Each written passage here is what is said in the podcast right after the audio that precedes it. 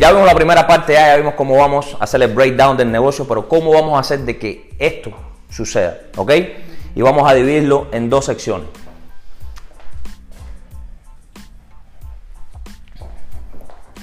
Número uno.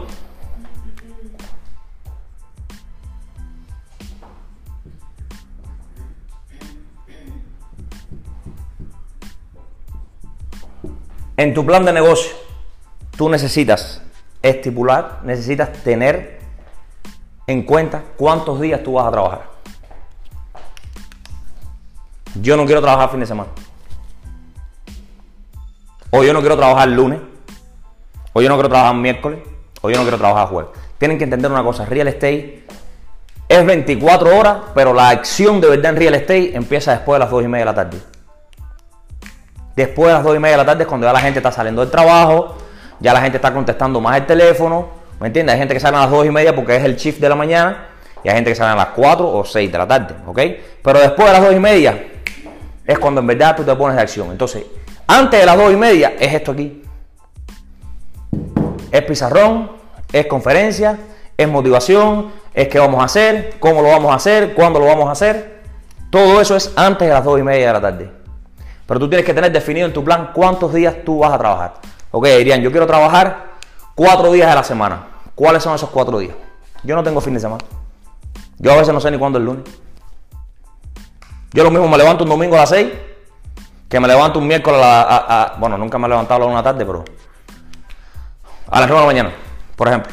Ahora no, porque ahora ya hay una responsabilidad más grande y hay que estar aquí primero que todo el mundo. Aunque a veces me falla un poco y este socio ahí llega primero que yo, que voy a tener como, a ver cómo le cojo la vuelta para que no me coja adelante. ¿Quién, quién Aquel. Eh, José a veces se la da de tempranito y, oye, estoy aquí, ¿dónde tú estás? Y yo tengo que decir, no, fui a Tampa. Me quedo mío. Me quedo mío.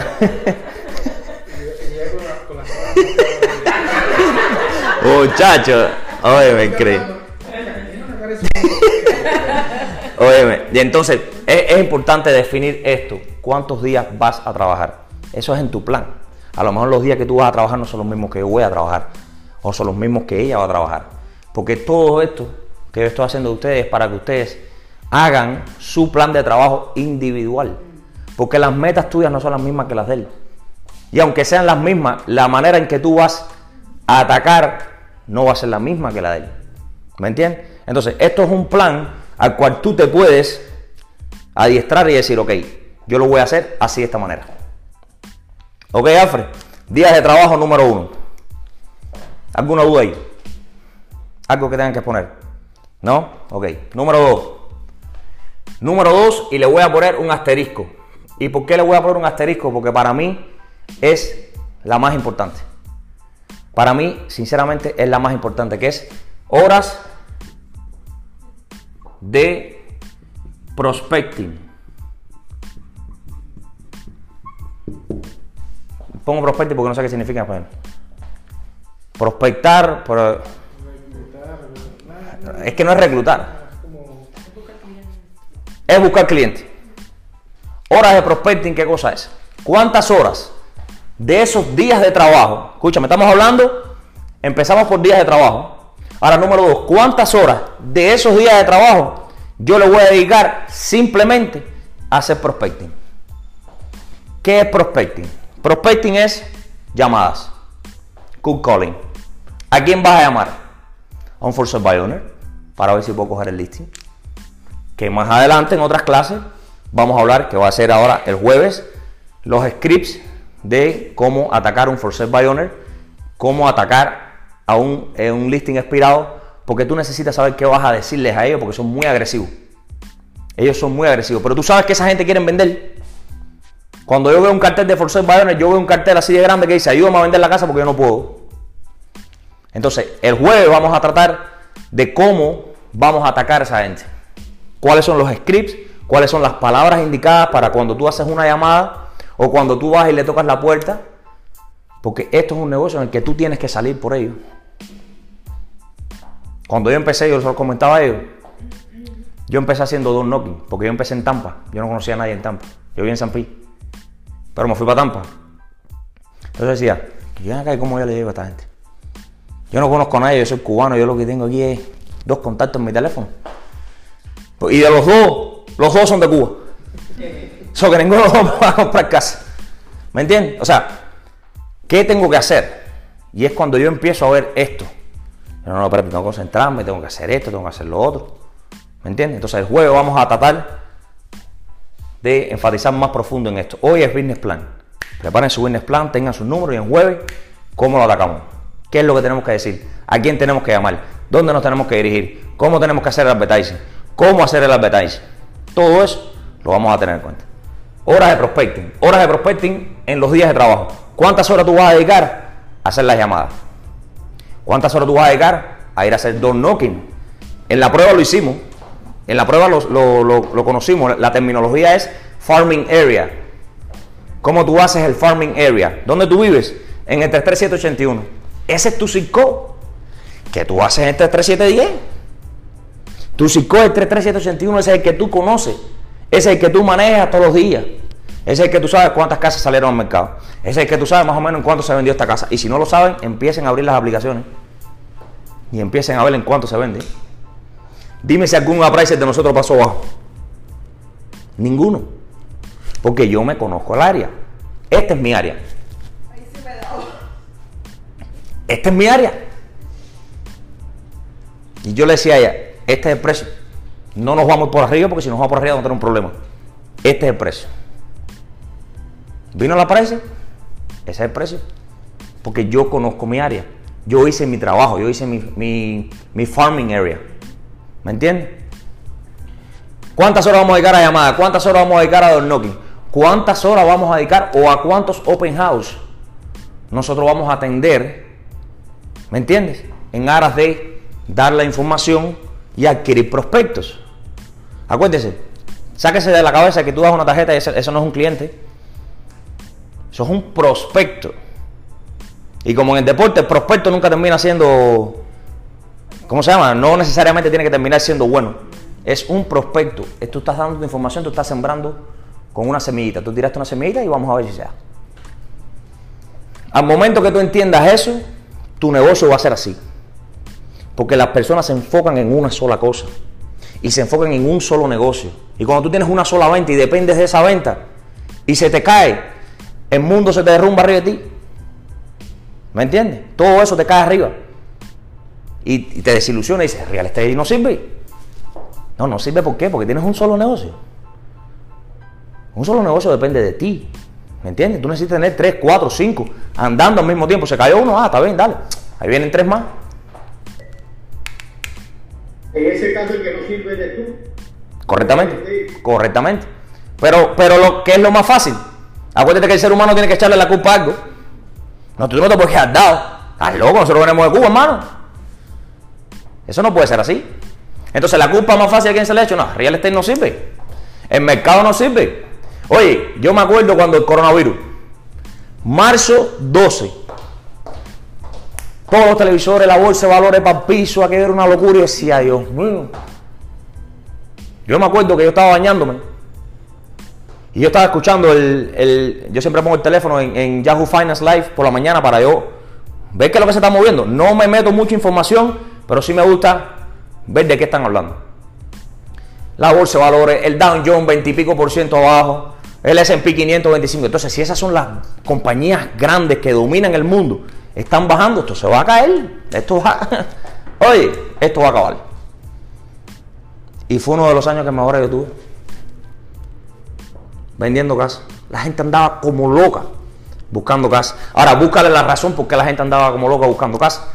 Porque en la pandemia todo el mundo estuvo en cuarentena. Y el que estaba en su casa rentado tenía que pagar, eh, ¿cómo se llama? La renta.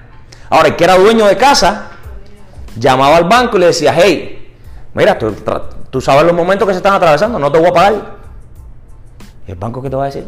Ok, lo ponemos al final del préstamo. Y tú estás aliviado. Ahora, el que está rentado, mira, no entres el día 3 para que tú veas con el cheque. Que eso es un cuento, que no se puede hacer eviction. No, no, no, no. Te sacaban. Entonces la gente empezaron a entender de que un hogar es importante, de que ser dueño de casa es importante, pero además esas personas que, eran dueños de casa empezaron a verse la cara uno a los otros. Ah, ¿tú qué voy a hacer yo aquí ahora en la casa aquí? Mira la cocina esa que fue esta, yo nunca me había dado cuenta que esa cocina estaba tan fea. Porque yo me voy de mi casa a las 6 de la mañana y llego a las 9 de la noche. Es come y duerme. Dime, Afro. No, uno de los detalles importantes de por qué en este país no hubo una recesión económica es porque el mercado inmobiliario no se cayó si no hubieran ido el piso. Ahora tienen que entender también porque usted- ustedes están ustedes están en real estate. Ustedes tienen que saber de todo. Acuérdense que ustedes son abogados. Y a ti te van a preguntar de todo. Si me divorcio, ¿qué pasa con mi casa? Yo, no. Yo, entonces tú tienes que saber de todo. ¿Por qué el mercado no se cayó? Cuando yo empecé real estate en 2018, ¿sabes qué pasó? Los intereses estaban en 6.25 y la gente estaba comprando casa. La gente estaba comprando casa. Hoy estamos viendo intereses de 2.70 2.75. ¿Tú sabes lo que representa 4 puntos de interés? Eso representa casi 100 mil dólares de ahorro que los que compraron hoy no van a tener que pagar. ¿Me entiendes? Por eso hay mucha gente refinanciando. Entonces, hay un volumen de casas muy bajo a la venta para la masiva ola que hay de compradores. Entonces, el gobierno tuvo que hacer ese movimiento. Y ahí es donde tú aprovechas y entras. Para los que para, para aquella persona que estuvo en su, en su trabajo, 40 horas, trabajando 20 años y trabajador número uno, le dieron leyado. Le dijeron, mira, señor, esta es, esta, mira, este es el caminito. Se coge por la puerta afuera. Arranca y vete. Entonces la gente arrebata. Coño, pero si yo 20 años aquí trabajando, ¿cómo tú me vas a mí leyado? ¿Tienes frío? Sí, pero ¿Seguro? Bueno. ¿Cómo tú me vas a dar a mí? No, no, no, aquí tienes que irte, no podemos pagarte. Entonces, por eso es la importancia que yo quiero que ustedes tomen esto serio. Porque el mercado bueno o malo siempre va a haber compradores o vendedores. Todo el mundo necesita una casa. Y si se han dado cuenta cuando vienen por la 275, si se han dado cuenta cuando vienen por la Gandhi Boulevard, toda la infraestructura que la ciudad está construyendo. ¿Por qué? Pregúntense por qué. La ley del éxito, la ley del éxito define que tu éxito viene acompañado de la calidad de preguntas que tú te hagas. Si la calidad de preguntas que tú te hagas, porque si tú haces una calidad, una pregunta con calidad, tú vas a obtener una respuesta con calidad. Y esa respuesta con calidad te va a llevar al éxito, eso es seguro. Entonces, ¿se han preguntado por qué la ciudad está construyendo tanto? Para que nunca se lo han preguntado. ¿Por qué están haciendo un puente al lado de otro puente? ¿Por qué? Porque se esperan casi 10 millones de personas en los próximos 5 años emigrando para Tampa. emigrando para Tampa. Entonces, la ciudad tiene esas estadísticas y tiene que tomar acción. Y la única manera de tomar acción, donde yo meto 10 millones de carros, tengo que construir. Tengo que construir, tengo que abrir espacio, tengo que irme por arriba allá. Tú vives en Lendo Lake, en Lendo Lake no, pero la gente que vive en Brandon se dieron cuenta de que ya tienen tres pisos de carretera. Tres pisos de carretera. Y va a pasar aquí. Por la 275 cuando tú vienes de Tampa para acá, dame un segundito. Por la 275 cuando tú vienes de Tampa para acá, ya tú ves el medio, ya están abriendo. Y ya tú ves la- la- lo- los hierros levantados, esos que van a hacer una vía por arriba. Entonces esas son las preguntas que yo como realtor y yo como broker me tengo que hacer. Digo, ¿qué es lo que está pasando? Está pasando que estamos viviendo la mejor, la mejor temporada de real estate. Porque todas esas personas que vienen necesitan qué, mira, para el sueldo mudo, mira. Esto es casa. Es como el barbero. Le corta el pelo, tiene que regresar. Si él hace un buen customer service, yo regreso con él. Lo mismo va a pasar. Están viviendo en la temporada más exitosa de real estate, sobre todo en Tampa. El mercado va a caer, pero tú sabes dónde va a caer. Para allá arriba. Cuando todos los neoyorquinos esos se den cuenta de que pueden comprar una casa aquí de 500 mil dólares, que es una mansión. Y ellos con 500 mil dólares se meten en una habitación así, mira. En un estudio. Entonces, cuando esa gente, ya esa gente, ¿qué pasó? Vino el Super Bowl. Mira, Tampa estuvo en la Serie Mundial de Béisbol. Todos los focos para arriba de Tampa. Tampa ganó los lights. Lo de hockey sobre hielo. Todos los ojos para arriba de Tampa. Tampa en el fútbol, en el soccer, que sea, los Rowis, creo que se llaman los del equipo de fútbol de aquí, calificó para la final. Todos los ojos arriba de Tampa. Ahora Tampa gana el Super Bowl. Y lo gana con el, la leyenda más grande del fútbol a nivel mundial. Todos los ojos arriba de Tampa. Eso la gente dice, coño, pero yo no había descubierto esta ciudad. Pónganse a prestar la atención y miren, y hoy cuando se vayan para Tampa, tómenle una foto así, mira, downtown desde aquí. Le hacen así, mira, chácata. Vamos a verlo en cinco años. Los edificios. Vamos a verlo en cinco años. Vamos a verlo en cinco años. Dímelo, Alfred. No, no, yo estoy de acuerdo contigo. Único, el único que estaba preocupado porque decían que la gente de Nueva York venían a votar a todos los cubanos y mandarlos para Cuba para cogerle las casas. Pero no, no, tranquilo. Socio, mira, mira esto. Vienen, me compran mi casa y me voy para Nueva York y compro la barata. ¿Oíste? Y hago una comunidad de cubanos en Nueva York. No, pero en serio, quiero que sepan el porqué de las cosas. Están viviendo en el mejor momento real estate. Si ustedes tienen la preparación adecuada y la motivación para salir a buscar su negocio, créeme que los cinco años a partir de hoy van a ser tremendo. Tremendo. Nada los puede parar. Ahora, necesitan de un equipo. Necesitan de un equipo. Es importante. No trabajen individual. Cuando tú te individualizas, individualizas tu income. ¿Me entiendes?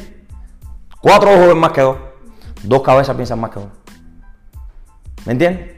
Tres, cuatro personas enfocadas en lo mismo. Oye, no hay quien los pare. Porque tú estás por aquí haciendo esto, tú estás por aquí haciendo esto, el otro está por aquí haciendo esto. Es así, es, es abarcar todo, todo, porque usted lo que tiene que hacer es abarcar. El dicho ese, mientras más abarca, poco aprieta, no, no, no, eso aquí no va. Mientras más gente tú puedas tener, mucho mejor. Porque es más referidos, más clientes, más prospectos. Ahora, tú tienes que tener un equipo por atrás que te respalde. ¿Me entiendes? Tú necesitas tener un equipo, tú necesitas tener un transaction broker para que te lleve los papeles, los documentos, aunque tengas que pagarle. Pero ¿qué va a significar a ti pagarle a esa persona por llevar todo tu papel? Y que tú lo único que te, que te concentres nada más sea, eh, ¿cómo se llama? Prospecto, prospecto, prospecto, leads, leads, leads. Y cobrando tu cheque cada vez que cierre, dale, vete, otro, dale, vete. Pero sin concentrarme en eso. Porque la concentración aquí es producir, buscar leads. Esto no es un negocio, como le dije, de venta. Esto es un negocio de producción de leads. ¿Y cómo tú produces leads? Comunicación. Dime, Alfred. Ok, entonces ya vimos hora de prospecting y por eso le puse un asterisco. Recuerden, llamadas, door knocking, asistencia a los open house. Por ahí también que se me queda, hay muchos eventos de networking que tú lo puedes encontrar por el teléfono. Asiste, ve, vas a conocer gente nueva. Tú no sabes cómo tú puedes ayudar a esas personas. ¿Me entiendes? Ve, comunícate, crea eventos tú individual. Las llamadas ferias, las creas tú. Haces tu plan de marketing, bla, bla, bla, bla. Voy a invertir tanto para darme a conocer. ¿Me entiendes? Eso es horas prospecting. Pero es muy importante setearlas en tu business plan. Y no solamente decir voy a hacer dos horas prospecting, tienes que cumplirlas. Porque después vienen, no, me dijiste que 20 casas. Bueno, no vendido ni una casa. Yo ven acá y ¿qué tú has hecho? Yo no te he visto a ti un open house. Yo no te he visto hacer un post. Yo no te he visto hacer un video. Yo no te he visto a ti en, ninguna, en ningún eh, evento de networking. Yo no te he visto haciendo nada. Entonces, como tú vienes a reclamarme a mí de que esto no funciona. Es muy rico, oye, mira. Sentadito aquí. Ay, que son el teléfono. No, este momento va a llegar. Este momento va a llegar, pero ¿tú sabes cuándo va a llegar? Cuando tú hayas cumplido todo esto por un determinado tiempo y ya tú lo que haces es trabajar con referidos. Señores, el quinto año de ustedes ya ustedes no tienen que hacer más prospecting. Pero si tienen la suficientemente hambre para seguirle atacando, lo sigues haciendo. ¿Me entiendes? Porque nunca es suficiente. El pot de leche que te cuesta hoy 3.99, prepárese que en tres años le va a costar 5 dólares. Se llama inflación y viene en camino. todos estos cheques de, de estímulo y eso, eso se llama print. Están printeando dinero. Y cuando tú printeas dinero, tú necesitas recogerlo para atrás otra vez. Y la única manera que tú recoges para atrás otra vez, subo los precios. La gente está arrebatada porque suban el, el ¿cómo se llama? El salario mínimo a 15 pesos. Y yo loco porque lo bajen a 6. Y yo loco porque lo bajen a 6. Ahora, eso a mí no me interesa, ¿sabes por qué? Porque yo no dependo de eso. Yo dependo de lo que yo hago. ¿Me entienden? Y ustedes dependen de lo que ustedes hacen. Tú subes el salario a 15 pesos. Esto es economía. Tú subes el salario a 15 pesos y el café te costaba 2 pesos, te va a costar 4. Entonces, caballero, matemática. Si tú me subes 50% del salario, pero me subes 50% del producto, estamos iguales. Pero que, pero hay una cosa y se llama la miria. 15 pesos de salario que tiene todo el mundo en la casa. Uh, 15 pesos, va a ser 15 pesos la hora. Yo lo experimenté. Cuando llegué a este país, yo llenaba un carrito de Walmart con 60 pesos. Y eso fue hace 5 años, 6 años. Aquel carrito se desbordaba con 60, 70 pesos. Hoy yo no me bajo a 300 pesos. Así. Y estoy comprando en Sam's Club. Y estoy comprando en Sam's Club. Y no me estoy dando un lujo. No, no, no. Ahí. Y no me bajo a 300 pesos. Y cuando meto todo el refrigerador, ¿qué abro el refrigerador? Digo, "Pues acá hay las cosas no están aquí. Este refrigerador es carnívoro, ¿qué cosa es? ¿Dónde está, dónde está la carne? Lo único que se ve es la lechuga y todo eso porque es, es verde y espaciosa. ¿Dónde está el queso? ¿Dónde está el jamón? ¿Dó- Ay, porque nadie. Porque nadie la toca ahí. Yo digo, ¿dónde está el queso? ¿Dónde está el jamón? ¿Dónde están las cosas? Y nos pasa. No, ese jamón no entra en eso, mano. No, ese no entra en ese. Óyeme. Eso, eso ahí es donde ustedes ven qué es lo que está pasando. Pero de, de nuevo, es la calidad de pregunta que te hagas, es la respuesta que vas a recibir. Si tú te preguntas por qué está pasando esto, por qué yo he llenado un carrito con 60 pesos, se llama inflación. Ellos te están dando un, ellos te están dando un cheque de estímulo. ¿De dónde sale ese cheque de estímulo? Ese cheque de estímulo sale los taxes mismos que tú estás pagando atrás. Eso es tuyo. Ellos están discutiendo y aprobando una ley cuando en verdad te pertenece porque para eso tú lo pagas. Ah, otra cosa, prepárese cuando vendan 20 casas, el mechazo viene duro. Pero tranquilo, pero tranquilo, que para eso hay otra clase. De cómo ese mechazo, bajarlo, coger el dinerito y ponerlo a producir. Porque si de algo sé yo de eso, eso sí se lo aseguro. Y eso va a ser un tip gratis que van a tener aquí. ¿Ok? Que para eso tienen que pagar. Pero no, aquí es gratis. ¿Ok? Esas otras más de las medidas de, de Home Prime Realty. ¿Ok? Alfredito. Ahí está. Óyeme, entonces, vamos para la 3.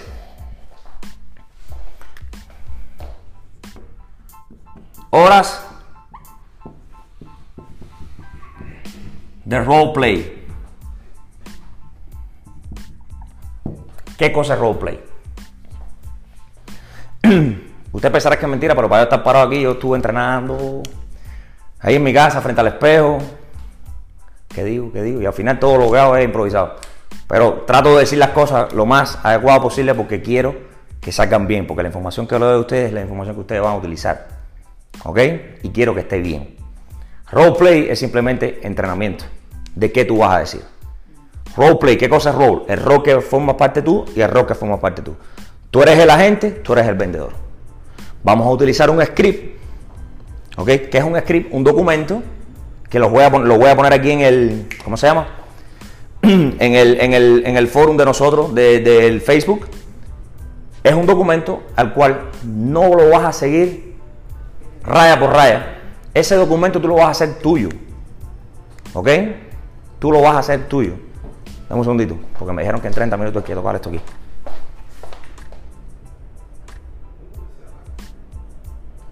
No, iba por 27.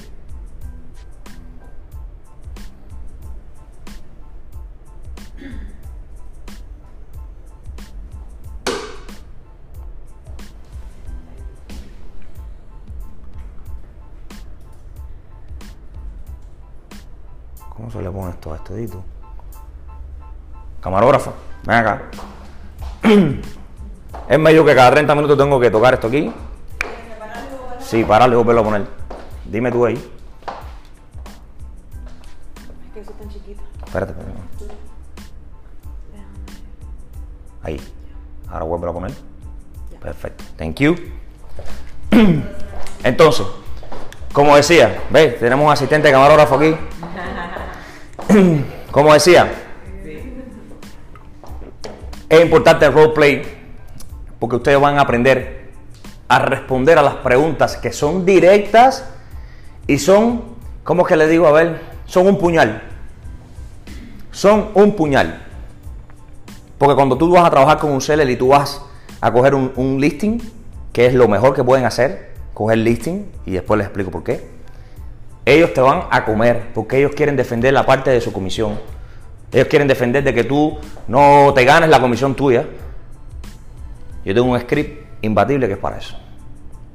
Pero lo tengo escrito, es como de ideas. O sea, tú le dices, ellos te responden, tú le respondes de esta manera, pero el roleplay lo que hace es hacer ese script tuyo. ¿Ok?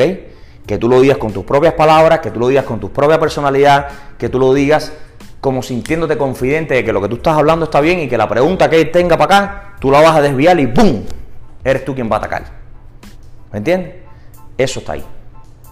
Entonces, ¿cuántas horas de roleplay tú vas a hacer al día, a esos días que estás trabajando? Porque acuérdense que eh, el talento, la gente puede tener talento, pero si tú no practicas, practicas, practicas, practicas, no logras la eficiencia. Hay gente con mucho talento, pero no son eficientes en el trabajo, en la producción. Entonces, tú necesitas que esas horas de roleplay te hagan a ti ser eficiente, te hagan a ti sentirte cómodo, ¿me entiendes? Y, como, y les repito, esto es el principio de todo, esto es el principio de tu negocio. Estas son las principales. Una vez que tú logres esto, ya todo esto va a ser natural. Es como el MLS. Cuando tú empieces a andar en el MLS y ya estés buscando tres o cuatro casas y aprendas a buscar tres o cuatro casas, ya va a ser automático, ya tú sabes cómo hacerlo. Ya no tienes que estar preguntándome, oye, ¿cómo hago esto? ¿Cómo hago lo otro? Y si me preguntan, ahí les respondo. Pero es algo automático. Cuando ustedes aprendan a rellenar un contrato, es algo automático. Mira, el día que dimos contrato, ya tú sabes rellenar un contrato, completamente. Él sabe rellenar un contrato, completamente. ¿Me entiendes? Porque eso es un proceso que se automatiza, igual que esto. El principio te va a ser difícil, pero tú sabes que tú dices, ok, yo quiero, yo tengo esa meta, y yo sé que para lograr esa meta yo tengo que cumplir esto. Porque una cosa es tener todas las herramientas y usarlas a no tener nada y querer usar algo. Porque sabes que tienes que completar tu, tu, tu meta. ¿Ok? Entonces, roleplay es el juego de roles. ¿Ok? Eh, y, y Aridai se van a parar. Tú eres la gente, tú eres el seller. Aridai, yo quiero, yo quiero que tú seas la persona más negativa y más odiosa del mundo. Ahora tú vas a tratar de convencer a Didai con tu script de que tú eres la persona indicada para el trabajo. Sencillo. Y lo vas a practicar aquí. ¿Entiendes? Y te voy a poner un espejo ahí para que lo practiques solo. Porque si tú rompes el hielo aquí entre nosotros que estamos en confianza y sabemos que yo te puedo decirte, no, no, mira, esta es la expresión que tienes que utilizar porque el lenguaje corporal es así, así, así. Yo me dediqué a eso. Esa fue la manera de que yo pude lograr mi objetivo. Hacer dos knocking. Y la gente me cerraba la puerta en la cara así, ¡bam! Yo lo único que pensaba era, como te dije ayer, next, la otra puerta. Tengo un niño en la casa, next. Tengo un niño en la casa, next. Y así, porque yo voy concentrado para mi objetivo. Y cuando tú estás concentrado, cuando una persona está concentrada objetivo, oye, déjalo. Déjalo que ese es un loco. ¿Me entiendes? La gente me decía, ¿cómo tú lo haces, brother? ¿Cómo tú vas ahí? Le digo, "Men, tengo que hacerlo, porque no tienes otra. Cuando tú no tienes un plan B y tu plan A es lograr tu meta, no hay plan B, no o sea, no hay estrategia de salida. La gente dice, no, estrategia de salida. Yo aquí le llamo a eso quemar las naves. Quemar las naves. Tú vas por una isla a buscar un tesoro y sabes que hay 40 leones ahí y la única manera que tú vas a coger ese tesoro es matando a los 40 leones. Tú tienes dos salidas. Una, salir con el tesoro y dos, irte, regresar sin el tesoro. Si es una isla desierta y tú llegas en un barco, la única manera que tu mente dice, aquí hay que luchar, es quemando esas naves. Por eso le llama quemar las naves. No hay plan B. Cuando una persona está concentrada en su meta, no existe plan B. Es plan A, es plan A, es plan A, esto es lo que yo quiero, esto es lo que yo quiero, esto es lo que yo quiero. Y esto es lo que voy a lograr. Si fallo, voy para atrás. Y veo en qué estoy fallando y voy de nuevo a la, ¿cómo se llama? A la conquista. Si fallo, voy para atrás. Mira, todo el mundo a mí me decía, no hagas esto, hijo. No hagas esto. No hagas esto. ¿Por qué? Porque yo lo hice y no me salió. Fuiste tú. ¿Por qué a mí no me va a salir? Porque a ti no te salió. Aquí la tengo una chiquitica. Ponte en una oficinita chiquitica. Hoy somos nueve reactos y yo no llevo un mes abierto. ¿Y qué quiere decir? Que yo voy en ascenso. Y voy a lograr para seguir en ascenso. Cuando yo tenga 20 reactos aquí, yo tengo que decirle al tipo, oye, sácame la peluquera del lado. Porque yo necesito eso. Y yo necesito que este room sea hasta allá. Entonces tengo que poner el sistema de audio aquí para ponerme mi micrófono y que todo el mundo ah, escuche. ¿Por qué quieres empezar chiquito? ¿Por qué piensas en chiquito? Mira, es mejor pensar que, vas, que quieres vender 20 casas y lograr 15. A pensar en que quieres vender 10 casas y lograr 5. Ponte la meta alta. Aunque te cueste trabajo, aunque te cueste llanto, si no lloras en el proceso, es porque no es lo suficientemente grande ni bueno para ti. Tú tienes que sufrir el proceso. Porque cuando tú sufres el proceso, tú te sientes el proceso es tuyo y sientes que el logro que, que tuviste es tuyo. Hay un dicho que dice, "I- if, if your goal doesn't make you cry, it's not the right, the right goal for you. Si tu meta no te hace llorar, no es la meta indicada para ti. Porque tienes que sufrirlo. Porque cuando tú lo sufres, eso. Mira, yo me erizo. Yo me erizo. No, pain, no game. Es igual que en el gimnasio. Si tú, no, esas piernas que tú ves que están temblando, ahí es donde está trabajando. Ahí, dime, hermano. No, eso se llama, eso se llama, a mi modo de ver. Cuidado que estamos hablando el presidente. No, no, no, no me suba tanto y. Dale, dale, que tú eres grande. decía que eso se llama, eso para mí me, eso se llama salir de tu zona de confort y establecer tu rutina ganadora. Eso, coño. Es más que lo voy a anotar aquí. La rutina ganadora. Gracias por el aporte, hermano. Esto es de lo que se trata. Esto es lo que se trata. Esto es lo que tenemos que ver. Esto es lo que tenemos que lograr. ¿Ok? Salir de esa zona de confort de que está, no, estoy en la casa, voy a esperar a que esto suceda. No puedes esperar que suceda porque tú puedes hacer que suceda. Y la única manera que tú haces que suceda es tomando acción. Exactamente. Y si este año vendes 20 casas, el año que viene no te quedes con 20 casas. Si lograste 20, voy para 40. Hay realtos que venden 500. Señores, yo que quiero que ustedes sepan. Hay realtos que venden 500 casas. Tienen un team. ¿Me entiendes? Son como 10 o 12.